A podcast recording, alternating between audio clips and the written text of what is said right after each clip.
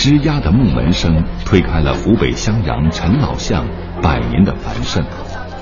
九十七岁的恒德华老人住在陈老巷的老字号阮祥泰里。您今年高寿啊？都九十七了啊！我都出去我都认不得了，我也不出去了。我出去该见识的我出我都认不得。陈老巷是襄阳市樊城区九街十八巷中仅存的一条历史街道了。李秀华是襄阳市人大的一名干部，工作之余与一帮同好组成了十岁者民间文化工作群。但是这份业余爱好带给李秀华更多的是无奈的叹息。这条正对着东边这条街呢，叫瓷器街，就江当年的江西商人在这儿贩运瓷器，这儿形成了一个一个一个专业的市场，卖瓷器的，叫瓷器街，大概有三百多米长。那现在这些地方都不在了。这个街道的基理还在，走向还在，但是房子啊、建筑啊都没了，因为这个城市拆迁。哎，在古井巷里面呢，原来有一个古井，还有那个井架，这个也拆掉。当时我们曾经建议新天地把这个点保留，作为一个城市的地标性的一个文化符号，但最后他们还是把它撤掉了。古街老巷的发展改造中，建筑轰然倒塌，街巷的名字也碎了一地，难以检视。中国地名文化遗产专家委员会副主任李炳尧：现在最突出的，由于城市拆迁改造，毁掉了很多的传统建筑、古老地名、传统地名、历代的实体，你比如古建筑啊、古街巷啊，被拆迁了。这个实体拆迁了，那个名称也就消失了。不过，即便保护的好，也摆不脱被人遗忘的尴尬。广州双门底以前叫过永清路，也叫过永汉路，如今叫北京路。距地标性建筑铜湖滴漏模型不远的商城地下，保留了一处遗址用来展出。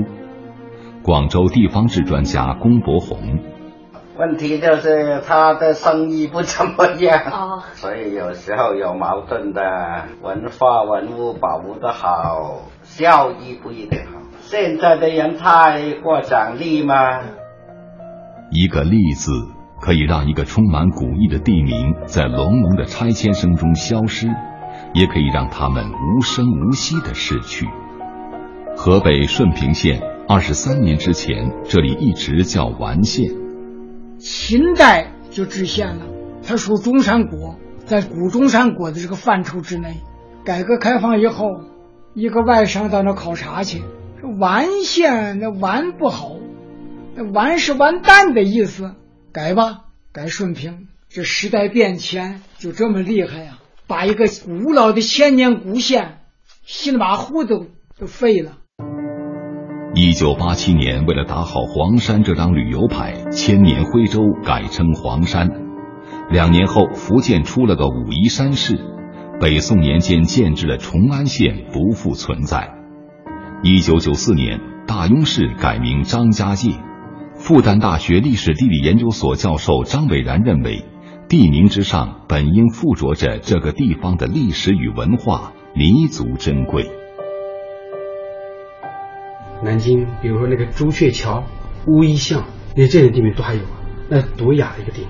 就苏州也是啊，你在苏州图书馆旁边，那就是沧浪亭啊。到了这样的地方，听到这样的地名。你就能够顿时就能把它跟中国文化里面最精彩的那些东西联系在一起，那么你就有一种神会千古的这样一种感受。六爷，没宣武区了，都河西城了。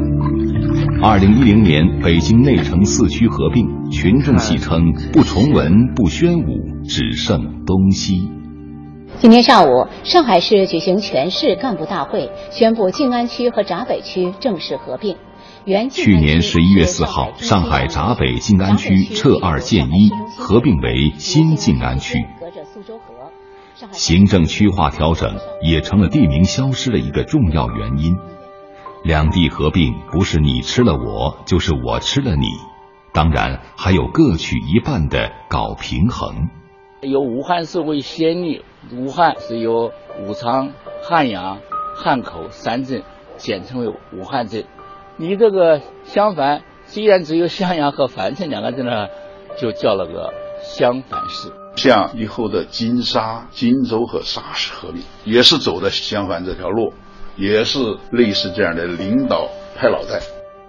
通过你是哪里人，我们与人寒暄交往，也在寻找我是谁的答案。复旦大学教授张伟然，人要产生一种文化认同，它总会有很多具体的凭依的，有很多具体的凭记的。呃，地名就是一个很重要的这么一个凭记。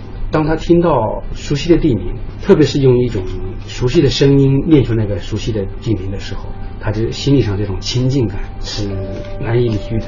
地名老是变更，变更到就他自己根本找不着原来的那些地物在什么地方。最亲近的一个地方，它变成了一个陌生的地方的话，那么也就等于他的家乡感就没有了，实实在在的就没有了。作为十岁者民间文化工作群的发起人，李秀华对这些过往有独特的体认。就像每个人每个家族都有过去的老照片一样，当我们翻开的时候，你就感到在里头有有感动，也会汲取一些力量，也会看到未来。哪怕就保留一个老地名，实际上就保留了一代人的集体记忆，也是一个城市的记忆。有人觉得用立法的形式把地名固定下来，可能是个不错的主意。